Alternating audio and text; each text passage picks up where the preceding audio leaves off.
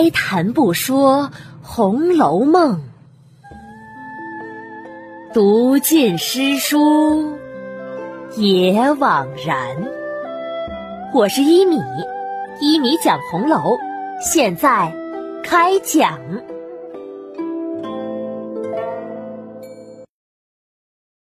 第三百五十一集《一江风》。上一集啊，讲到李纨和邢岫烟掷出的点数一样，那就该他们两个设负了。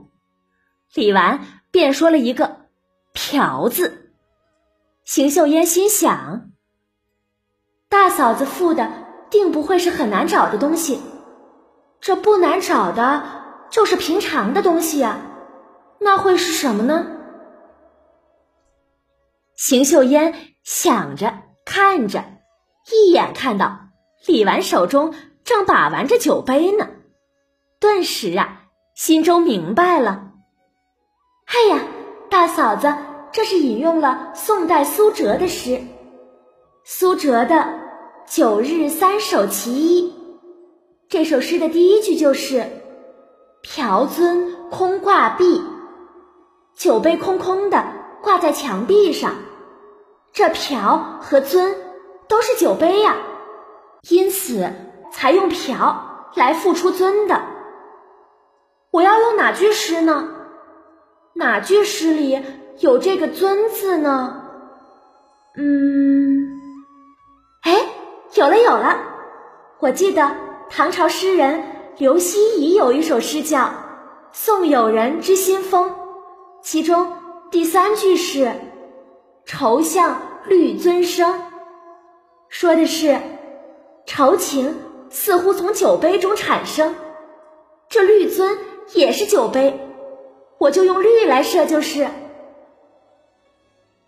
想罢呀，邢岫烟便设了一个绿字。李纨点头称对，这两个人算是平手了，各饮一口门前酒。可划拳的却已经分出了胜负。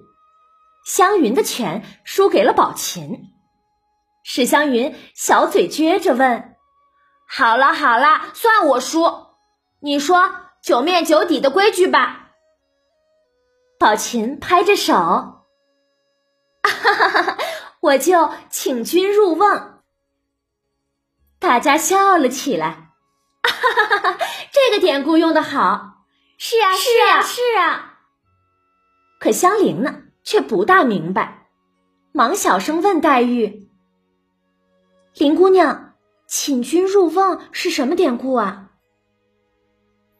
黛玉对他耳语：“这是个唐朝的典故。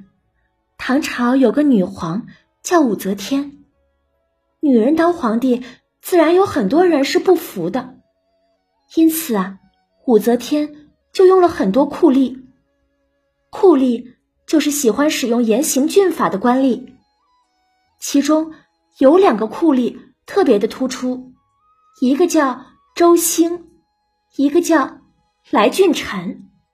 他们两个呀，都喜欢用无人道的刑罚来对付犯人，不管你有罪无罪，只要到了他们手里，必定能打得你认罪。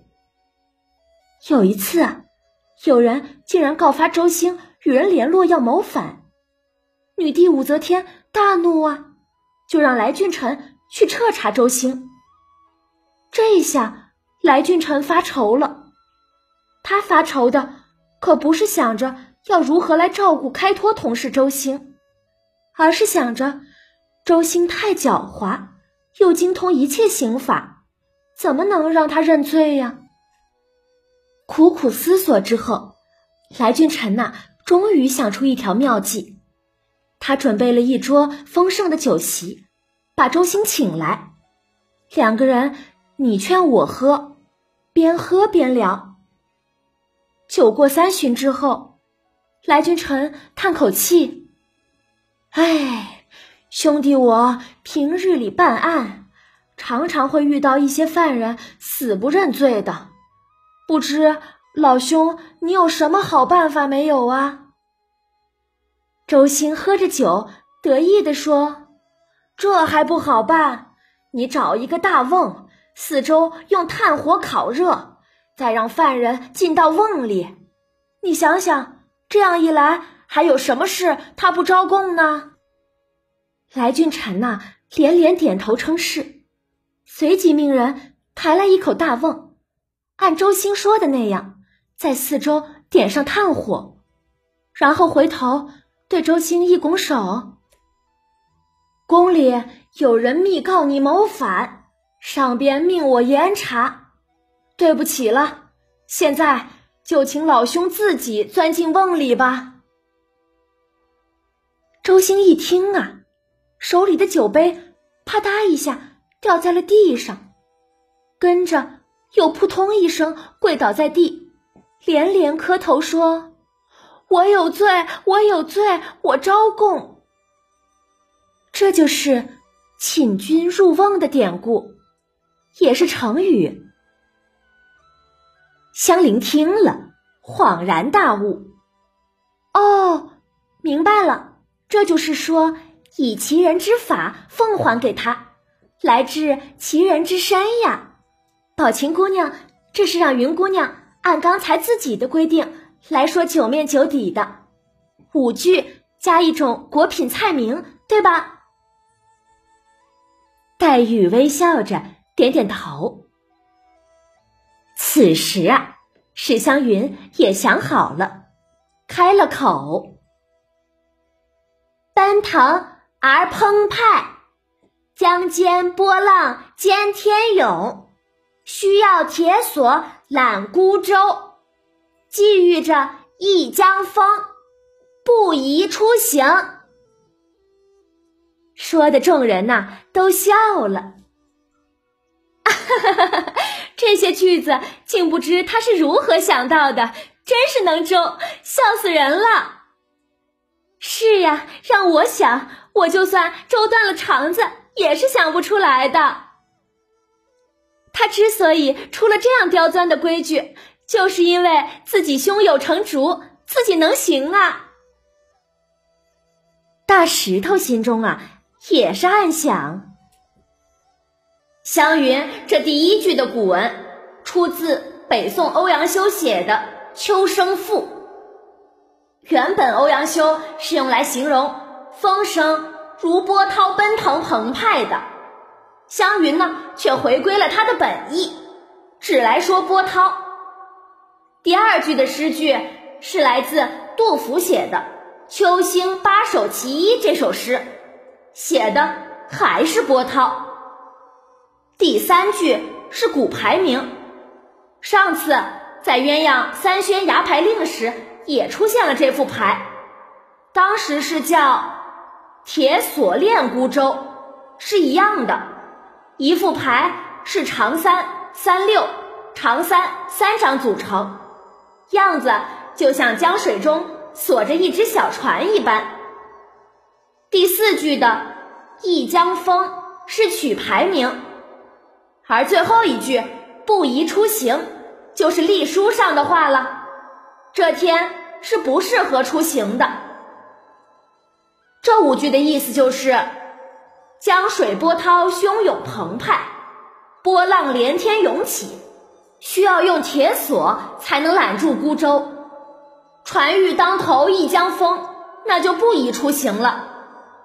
史湘云能把这五句周在一起成诗，确实文采和知识储备不输于黛玉和宝钗呀。大石头想着的时候。众人呐，都催着湘云来说酒底。湘云不慌不忙的把酒给吃了，又捡了一块鸭肉送进嘴里。忽然，他见碗内还有半个鸭头，就捡了鸭头出来吃脑子。众人催他：“嘿呀，别只顾吃呀！”“是啊，是啊，快说，到底酒底是什么呀？”史湘云便用筷子举着鸭头，酒底就是这鸭头不是那丫头头上哪讨桂花油？哈哈哈哈哈哈哈！众人听了也都笑了起来。宝玉的丫鬟晴雯、宝琴的丫鬟小罗和宝钗的丫鬟莺儿等一干丫头都走过来闹：“嘿呀呀，云姑娘怎么把我们和丫头比呀？是呀，为了寻开心，竟然拿着我们取笑，不行不行，要快罚一杯酒才罢。”怎么见得我们就该擦桂花油的？看不起人呀！要擦，倒得给我们每人一瓶子的桂花油擦擦才是。黛玉不假思索的也打趣：“ 他倒是有心每人给你们一瓶子油的，但又怕误会了，且拉出打盗窃的官司来。”众人闹着都没注意黛玉的这话，可宝玉呀。却是明白的，忙低了头。彩云呢，也是有心病的，觉得黛玉的话是在暗暗讽刺自己上次偷玫瑰露的事儿，不觉得红了脸。宝钗在旁边呀，可是看得明白，忙暗暗的瞅了黛玉一眼。黛玉呢，本来是没多想的，见宝钗给自己使眼色。一想才明白过来，自悔失言了。哎呀，原是想打趣宝玉的，打趣他尽做好人了，可怎么就忘了彩云呀？岂不是成了打趣彩云了吗？哎，这多不好啊！黛玉心中后悔，可也不便解释什么，只能忙招呼着来行令划拳。岔开了话头。这边设伏游戏继续，掷骰子，可巧掷到宝玉和宝钗对了点子。他们两个如何来设伏呢？欲知详情啊，请下一集继续收听一米播讲的《红楼梦》吧。本集呀。仍旧是一个设赋和一首九面九底。我们首先来看看设赋。李纨说的“嫖”来自苏辙的诗。苏辙的这首诗说的就是贫中自乐。我想这里也预示着李纨在贾府败落之后，唯一的乐事就是儿子贾兰可以成才吧。和苏辙诗的“贫中自乐”很契合的，而邢岫烟说的是“绿”，来自宋友人《知心风》这首诗，是一首送别诗，里面充满了愁情。那以后邢岫烟送别的会是谁呢？是不是曾经辉煌的贾府呢？另外呀，在这里解释一下。绿樽这个词，在古代，由于酿酒工艺不过关，酿出来的酒里面会有杂质浮在酒面上，看似就像是一层浅绿色的泡沫。所以呀，自古酒也有绿酒一说，装着绿酒的酒杯就是绿樽了。这绿酒也是成语“灯红酒绿”中。那个绿的来源，只是如今的酿酒技法高超之后，我们再也喝不到绿酒了。说完这个设赋，我们再来看看史湘云的九面九底吧。我把史湘云的九底九面和他们的白话意思都放在了本集下面。大家如果想看文字的，就来我的微信公众号，找到《红楼梦》的。第三百五十一集就能看到了。如何来找？如何来看？我已经说过很多次了，就不再啰嗦了。我要啰嗦的是史湘云这九面九底的里面隐藏着什么秘密？第一，史湘云的九面和上一集黛玉的九面一样，描写的都是秋冬节气。黛玉说的是。寒露的蛇足雁的悲鸣，而史湘云说的是秋冬季的凛凛江上寒风。但可别忘记了，宝玉四个人此时的生日，那可是在夏天呀。火热的夏天，却来说秋冬的悲泣，都是不祥。第二，史湘云的这首九面诗写的虽然也是秋，可他写的秋是澎湃的波浪，凛凛的一江风。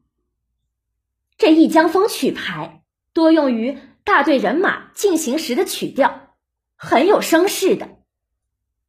因此啊。他的九面诗和黛玉的九面诗一比，就知道两个人的性格不同了。黛玉是悲情的小女子，而史湘云呢，却是有着悲壮的女汉子。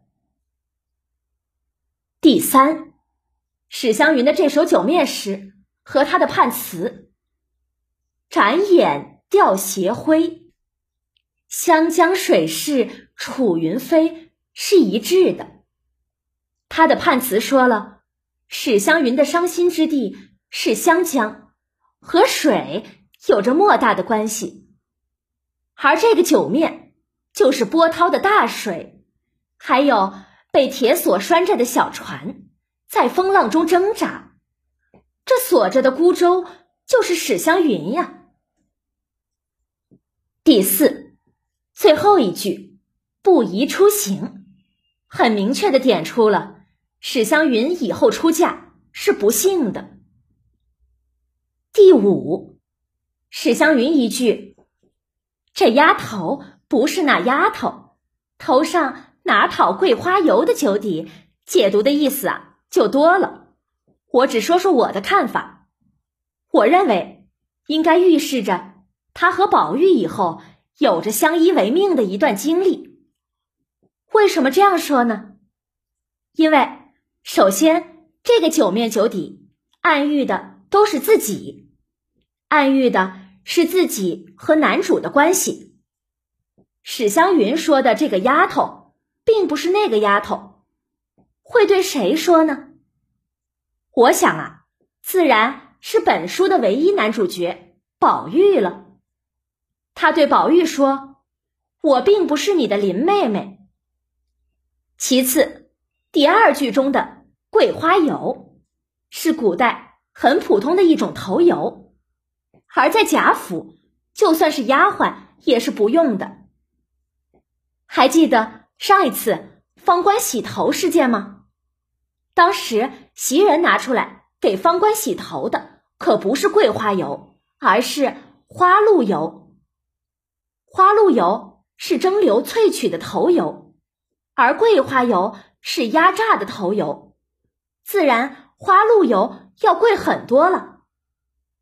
所以呀，史湘云酒底一说出来，那几个丫鬟都怪史湘云瞧不起他们，说怎见得我们就该擦桂花油的？从上面的细节呀，就可知道，史湘云酒底第二句透露着。连头上的桂花油都没有的贫穷，因此这两句酒底连在一起，潜台词就是贫困潦倒之际，你遇到的这个姑娘可不是你心心念念的那个姑娘。